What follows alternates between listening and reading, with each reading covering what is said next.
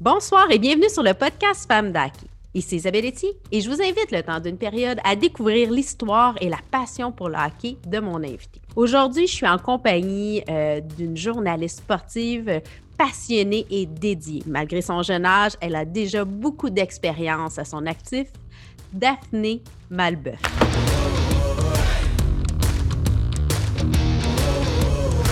Daphné Malbeuf, bienvenue à Femmes d'Hockey.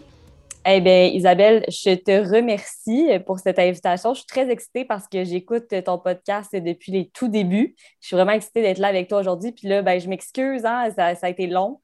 Euh, mon horaire n'est pas évident. Fait que merci de, de m'accueillir aujourd'hui comme ça. Eh bien, je suis super contente de un parce que si tu es occupé, c'est parce qu'il y a du hockey. Fait que nous, ça nous rend heureux parce que bon, tu es avec les Rockets, on peut t'entendre.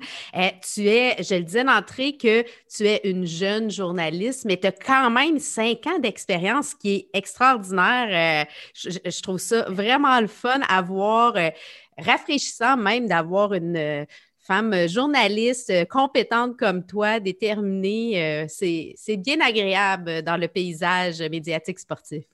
Eh bien là, je ne sais pas si avec l'éclairage on peut voir, mais je rougis. merci, merci de ces bons mots, de ces compliments. Je, les prends.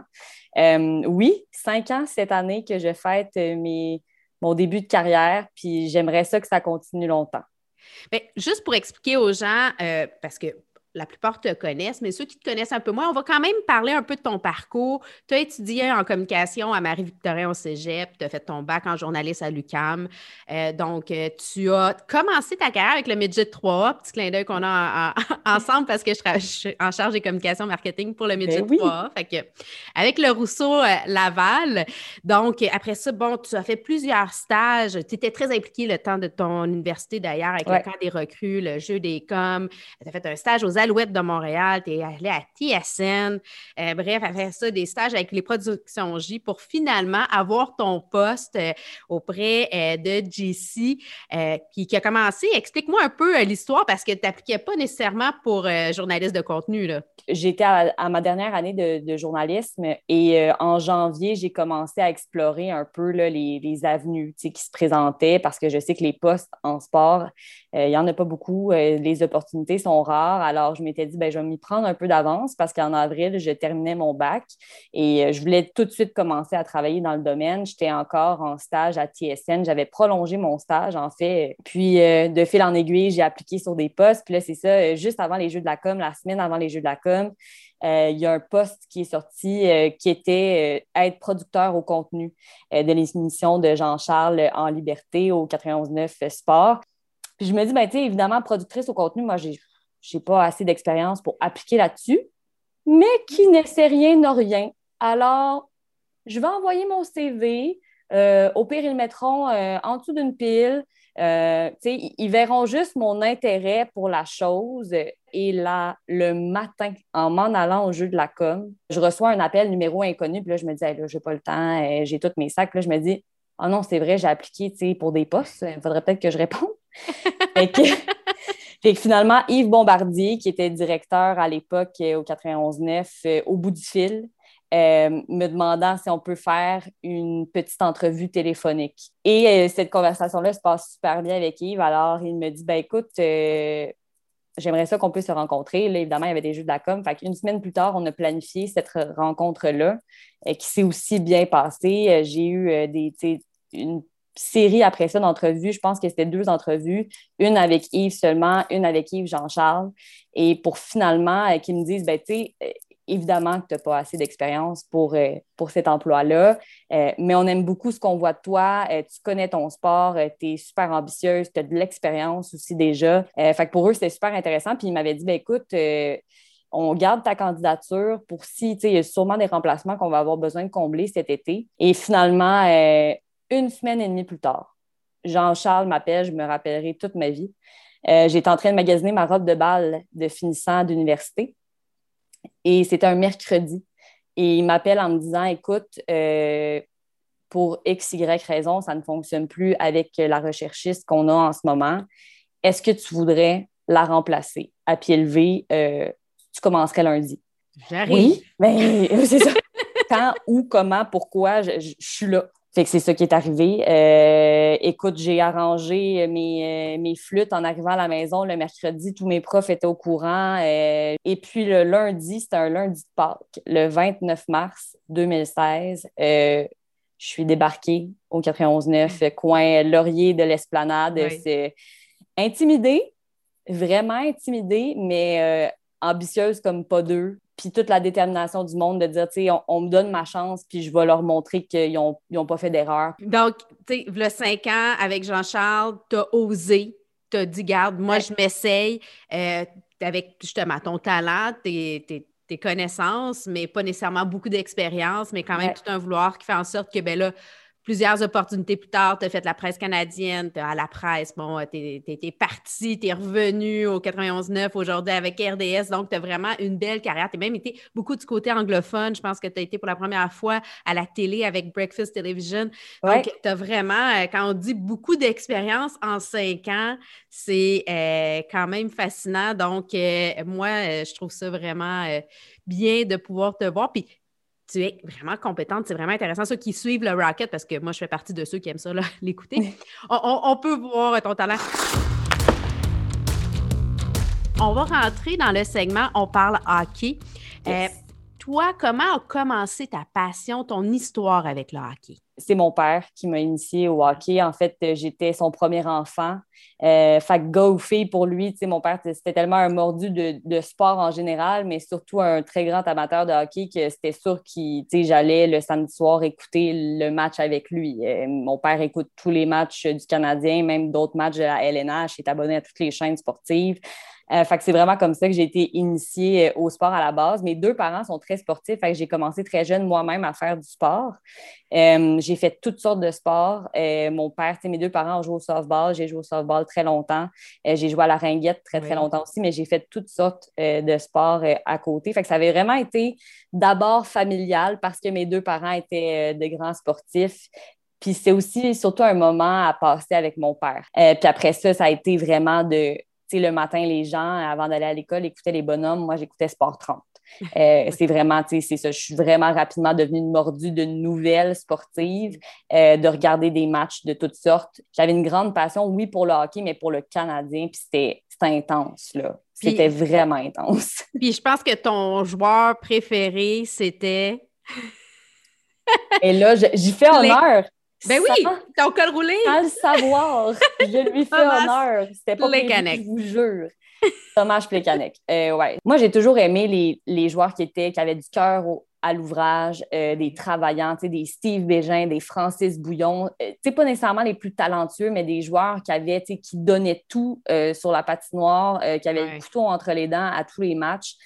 Thomas Plécanec, on, on l'oublie parce que on se rappelle plus de, Thomas Plekanec le, qui, qui lançait, qui tirait dans le Pillsbury là, à la fin de sa carrière, mm-hmm. malheureusement.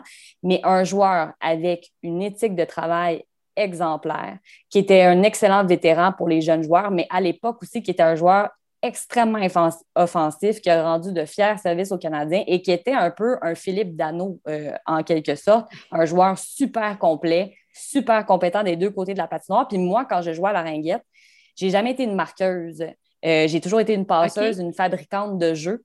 Alors, je me retrouvais aussi en lui. On va parler rapidement comment ça va parce que, bon, tu as eu une commotion cérébrale, en fait. Il s'est passé un incident euh, avec les Rockets. Tu étais comme la marque Denis, là, des Rockets, tu es entre les deux, les deux Et tu as reçu un coup de bâton sur la tête. Euh, bon, tu l'as déjà compté souvent, cette histoire-là. Donc, on ne rencontre pas au complet. Mais comment ça va? Parce que, veux, veux pas, tu as vécu quand même une une grosse commotion là, suite à ça. Il faut comprendre, ouais. tu un bâton, euh, comme euh, la tête a explosé. Euh, c'était quand même gros. Là. Oui. Donc, c'est ça, je n'ai pas reçu le coup ici. En fait, je l'ai reçu ici. Et ce qu'il faut savoir, est-ce que les gens ne savaient pas, c'est que je n'en étais pas à mon premier rodéo. alors, c'était ma cinquième commotion cérébrale et j'en avais vécu une six mois auparavant. Euh, fait que sur le coup, c'est sûr que j'étais, bon, je l'ai compté souvent, mais j'étais beaucoup sur l'adrénaline. Puis c'est vraiment, euh, ça me percutait. Je dirais même pas le soir même parce que j'étais tellement sur l'adrénaline. Mais le lendemain et les semaines subséquentes ont été euh, atroces. vraiment, vraiment, vraiment atroces. je ne pouvais rien faire. Je ne pouvais pas marcher tant que ça parce que j'étais extrêmement étourdie. Euh, je pouvais pas, la lumière, est extrêmement euh, féroce. moi, toutes mes commotions cérébrales, ça a surtout été dans le lobe frontal, malheureusement. C'est pour ça que je précisais que ma commotion avait été ici. Euh, parce que c'est tout ce qui est la mémoire, la concentration euh, qui est affectée à ce moment-là. Je suis vraiment une fille qui se met beaucoup de pression dans la vie en général. Puis, tu sais, je suis une fonceuse. fait que je suis pas habituée aussi d'être au ralenti et d'être au ralenti comme ça quand tout le monde continue, tu sais, quand la vie continue autour de toi, c'est très difficile. C'est très difficile de, respecter tes limites et de ne pas vouloir te pousser. Et aussi, euh, ce que j'ai découvert au cours de ces mois-là, c'est que tu sais, les commotions cérébrales, c'est pas visible. Euh, comme les maladies mentales, on en parle beaucoup en milieu de travail maintenant parce que c'est ça, c'est pas quelque chose qui est. C'est caché. C'est caché et c'est très mal compris. Et je me suis ouverte euh, lors de la journée euh, sur les maladies mentales, je me suis ouverte par rapport à ça parce que, tu sais, ça stigmatise et ça t'isole dans un certain sens parce que les gens qui n'ont pas vécu des commotions ne peuvent pas comprendre. Ne peuvent pas comprendre. Exactement. Puis, Puis... j'ai reçu tellement de témoignages. En voyant des témoignages de gens, moi, je me suis sentie mieux dans ma peau, dans ce que je vivais. Ben, c'est important d'en parler. Puis les commotions cérébrales, il y en a beaucoup au hockey. Steve James en a parlé sur le podcast. Il oh dit, là, euh, continue, continue à frapper, pas grave, euh, jusqu'à ce qu'à un moment donné, tu fasses OK, non, je ne peux plus avancer. Mais quand tu arrives là, c'est difficile de revenir. Là. Ben oui. Le chemin est plus, est plus long. Puis c'est une spirale. C'est vraiment une spirale parce que tu veux pas, c'est ça, d'être mal perçu, comme tu le dis, surtout dans le hockey. Euh, on, dit, ah, c'est des millionnaires. Puis euh, ah non, puis c'est une spirale parce que plus tu pousses, moins bien tu vas aller. moi, c'est ça qu'on m'a fait réaliser. Là, puis c'est très difficile mentalement et personnellement. Puis comment ça va euh, aujourd'hui? Ça va vraiment mieux. Vraiment, vraiment, vraiment mieux. j'ai été vraiment bien entourée de, de spécialistes extraordinaires. mais je me mets, tu as donné l'exemple des joueurs de hockey, je me mets dans l'exemple aussi des joueurs de football. il y a tellement, tellement de joueurs de foot, des carrières, ça dure en moyenne 3,3 saisons. Ces gars-là, ils poussent à la plus grande des limites, j'en suis certaine, pour après ça avoir des impacts le reste de leur vie. Et c'est ce que je trouve difficile parce que moi, quand j'ai fait les choix que j'ai faits en me disant, si, quand il m'avait dit, si tu guéris pas maintenant, les impacts ils vont être à long terme, je me disais, je, je, pleurais, puis je me disais, j'ai 25 ans, est-ce que je veux être entre guillemets brain damage pour le reste de ma vie parce que j'ai pas pris le temps de prendre soin de moi? Ben non. C'est sûr que je peux pas me permettre de faire ça. Je veux pas rester au niveau où je suis en ce moment toute ma vie. Je vais, j'irai pas bien je t'amène dans un autre univers, euh, Daphné. On va voir ta rapidité. Là. Segment tir de barrage. Parfait. on commence facile. Sucré ou salé? Salé. Tous, ceux qui, tous ceux qui me connaissent, je suis plate de même. Je déteste les desserts. Quand j'étais jeune, mes parents ne pouvaient pas me dire on va te priver de dessert parce que ça ne me faisait rien. Moi, je mangeais, mangeais pas. Attaque ou défense? Défense. Euh, j'ai été attaquante le début de ma carrière à la ringuette. Et euh, un moment donné, on avait besoin de défenseurs parce qu'il n'y a personne qui voulait être défenseur. Et j'étais capitaine de mon équipe, donc je me suis dit, ben, c'est ma responsabilité d'aller combler le, manque qu'on a. On, connaît mal le rôle de défenseur, c'est dommage. Ça fait partie intégrante de, de relancer l'attaque puis tout. Là. Coupe Stanley ou médaille olympique? Médaille olympique. T'es le meilleur au monde. Endurance ou puissance? Puissance. Euh, j'ai toujours fait des sports qui nécessitaient de la puissance. Euh, j'ai eu beaucoup de la misère après ça à retourner à l'endurance, avec puissance. Euh, la neige ou le sable? Le sable. J'ai appris, je pense, encore plus cette année à, profiter de l'hiver, à aimer ça parce que c'est les seules activités qu'on pouvait faire, des activités plein air. mais je suis une fille qui a besoin d'eau et de soleil, mais de sable, c'est sûr. Et Halloween ou Noël? Noël. C'est l'occasion de, de prendre le temps, de prendre le temps, mm-hmm. euh, de se rassembler en famille, euh, de juste, tu sais, pas les grands flaflas, juste écouter championnat mondial junior, euh, prendre le temps de lire, de, de, de juste manger quand on veut, prendre ça slow, là. Ouais, j'aime ça, Noël, pour ça. Puis c'est toujours des bons moments. Puis c'est la fête à ma belle-mère le 25 décembre. Donc c'est toujours une grande festivité. On boit des bulles le matin, puis voilà.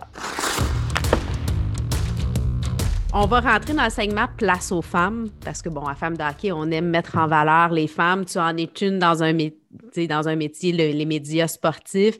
Euh, tu dis, euh, tu te caches pas pour dire que Chantal Maccabé est euh, ton inspiration, ton idole, maintenant ton ami, ton, ta mentor. Est-ce qu'il y a autrement que Chantal, une femme dans l'ombre ou une autre femme qui t'inspire dans le hockey? Danielle Sauvageau, Manon Euh, des femmes qui ont poussé pour faire avancer leur sport, euh, pour marteler que les femmes avaient droit d'être là pour l'équité.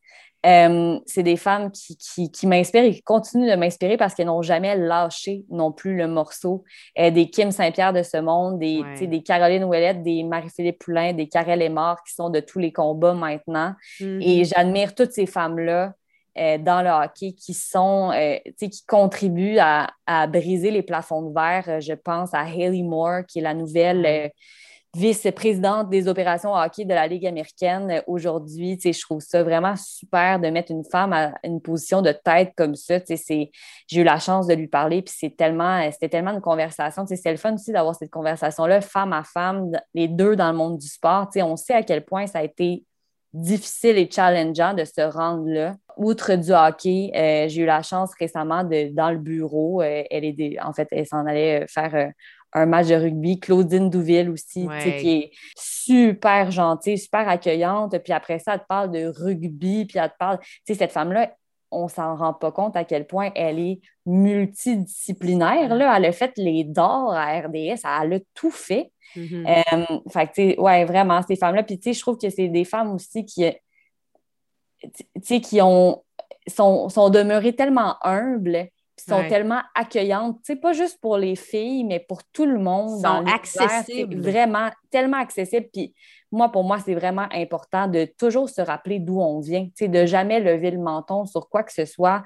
Pour moi, c'est une qualité euh, vraiment, vraiment prisée chez, chez des gens que je rencontre. Puis toutes ces femmes-là à qui j'ai eu la chance de parler ou pas parler, mais elles me semblent toutes comme ça. On parle beaucoup des médias sportifs, mais il y a plusieurs rôles dans les médias, que ce soit écrit, radio, télé, que ce soit justement analyste, animateur, euh, euh commentateur, chroniqueur. Tu sais. Puis moi, je, le découvre aussi parce que c'est nouveau pour moi, ce métier-là aussi, puis de dire, OK, qu'est-ce que j'ai envie de faire? Où est-ce que je suis bonne? Puis où est-ce que je peux amener mon point de vue différent? Puis là, je t'amène sur une autre chose. Je suis entendu dire que toi, t'aimes qu'on te demande ton point de vue différent, pas nécessairement féminin. On a un regard différent, ne serait-ce que sur les émotions, le mm-hmm. non-dit.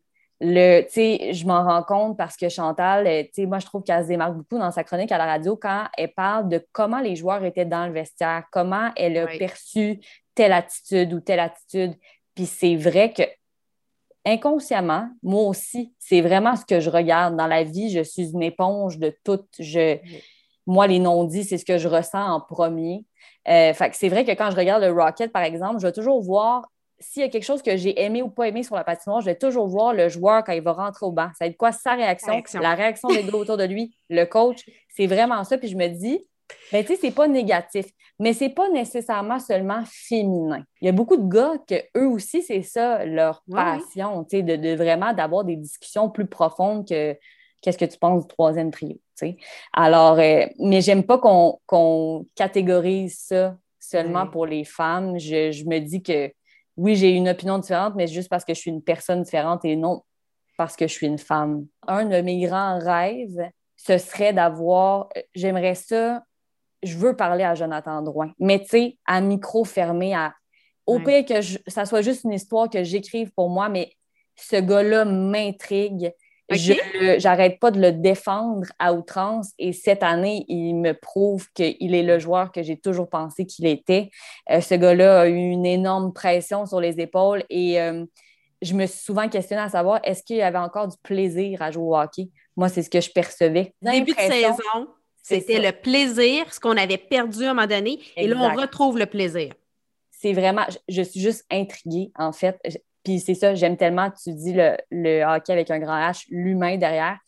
Moi, je, ne serait-ce que même pas pour écrire un article ou quoi que ce soit, je veux juste, j'aimerais ça aller prendre un café avec, puis comprendre, savoir qu'est-ce que ça a été quoi son cheminement dans sa tête, parce que vraiment, c'est ce que je percevais. Il n'y avait plus de plaisir à jouer au hockey. Vraiment plus. Genre, il faisait pour qui au final? Je t'amène dans mon segment La passe sur la palette. La passe sur la palette, parce que pour faire un but, habituellement, on a besoin d'aide. Quel a été ce moment, l'organisme ou la personne qui a été cette passe sur la palette pour toi qui t'a permis euh, d'atteindre euh, tes buts ou d'être en cheminement d'atteindre tes buts? D'abord, Yves Bombardier et Jean-Charles Lajoie qui m'ont fait confiance euh, dès le début, qui ont vu en moi quelque chose, qui m'ont aidé à, à me à, me propulser. C'est eux qui, ont, qui mm. m'ont aidé à propulser euh, ma carrière. On a cru en moi quand moi, j'avais peut-être pas cette confiance-là tant que ça, mais ça m'a permis, quand on me donne cette confiance-là, de moi foncer. je me dis, ben OK, j'ai la confiance, je vais y aller. Ensuite, évidemment, ça a été euh, Jean-Philippe Pinault et euh, Marc Delbès à la presse canadienne ben qui m'ont engagé quand j'avais pas beaucoup d'expérience à l'écrit. ça a été aussi les collègues quand je suis arrivée sur le beat du Canadien qui m'ont été d'une grande gentillesse, d'une grande confiance. Euh, rapidement, on a compris que j'étais là, euh, pas pour les bonnes raisons, mais que j'étais là parce que je connaissais mes choses et, que, mm-hmm. et que vraiment j'étais dans la bonne chaise. Euh, ne serait-ce que de me montrer à, entrer dans un scrum, de me donner la parole après que ça fasse huit fois que je prends une inspiration pour poser une question à chez Weber. C'était Jonathan Bernier, je crois, du Journal de Montréal, qui avait dit Ah oui, mais Là, je pense que Daphné, je pense que rendu après 28 questions, je pense que Daphné voudrait poser cette question, tu sais, de me faire cette place-là. Je veux euh, juste que tu expliques c'est quoi un Scrum pour les gens. Parce que oui, on pense, on prend pour acquis, c'est comme le beat. Chantal ben nous a expliqué c'était quoi le beat. Le Scrum, oui, la mêlée de presse, en fait, c'est quand les joueurs parlent et qu'on est tous là avec notre micro. Euh, ça paraît pas à la télévision, mais c'est un petit peu une jungle. On est 23 personnes qui doivent se tailler une place autour d'un joueur qui est sur son, son petit bord de banc au vestiaire. C'est pas toujours facile. Je ne suis pas la plus grande.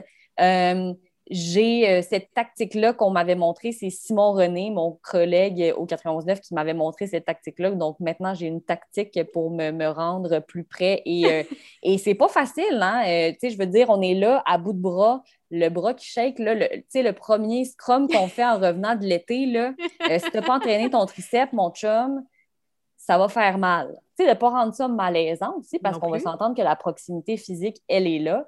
Euh, mais tu sais, d'avoir des collègues, bref, comme ça, qui nous accueillent puis qui nous font pas sentir mal, puis de, tu sais, si, bon, tu t'es collé un peu trop, ben, c'est parce que tu n'as pas le choix, c'est pas parce que tu veux le coller, tu sais.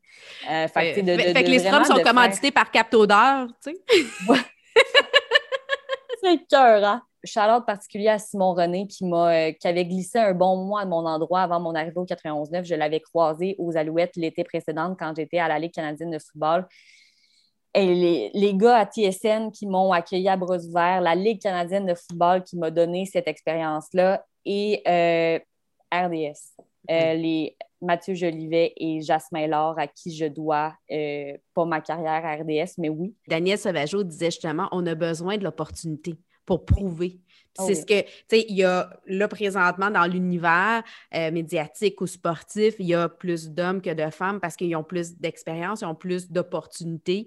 Mais plus on va donner des opportunités aux femmes, justement, euh, à, talent égal, on s'entend, on ne veut pas être là parce qu'on est une femme, on veut juste qu'on nous donne la chance de pouvoir le faire. Si on a le potentiel, qu'on ait l'emploi, si on ne l'a pas, ben c'est correct, il faut que ça soit, mais il faut juste avoir la porte qui rouvre pour dire, ben je peux prendre au moins. J'ai une chance. Mais comme tu dis, à talent égal, moi aussi, je suis d'accord. À talent égal, moi, je n'ai pas envie qu'on me prenne parce que je suis une femme.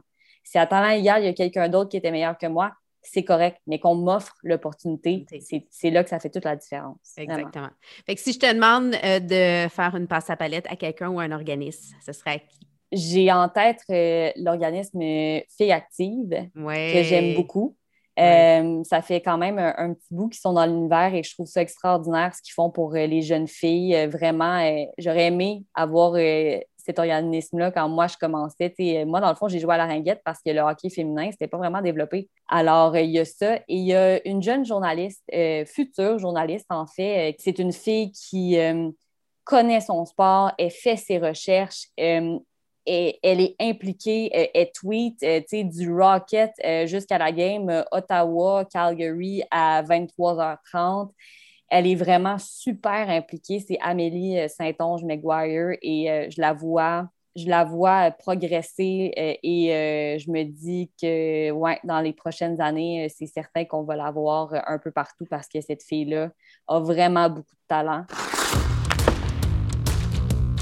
On s'en va dans le segment La sacoche bleue à travers tes, années, tes cinq dernières années là, dans euh, l'univers médiatique sportif. Tu as certainement une anecdote inédite à nous partager aujourd'hui quand j'ai décidé d'aller à un match de finale de la Coupe Stanley, euh, par en fait rejoindre les journalistes qui étaient là-bas, moi, je voulais vivre ça. Je n'avais jamais vécu ça.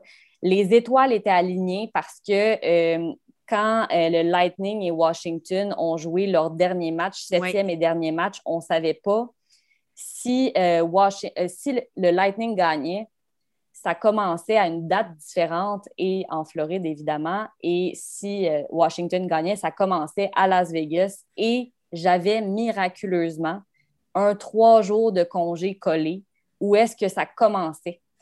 Et j'avais la chance, l'opportunité d'aller euh, à Las Vegas, rejoindre en fait mes collègues journalistes et euh, assister. En fait, j'avais pas d'accréditation, évidemment. Donc, de m'acheter un billet pour la finale de la Coupe Stanley. Fait que c'est exactement ce qui s'est passé. Washington a gagné. J'ai acheté mon billet et là, jusqu'à ce jour, et confidence, papa, mon père a toujours pensé que j'ai payé mon billet euh, pour euh, la Coupe Stanley pour le match 500 dollars. En fait, j'ai payé 1300 dollars pour ce billet de hockey-là. Papa, je m'excuse de t'avoir menti, mais c'était pour ton bien. Mais je me disais, peu importe, ça va être une expérience extraordinaire et ça l'a été.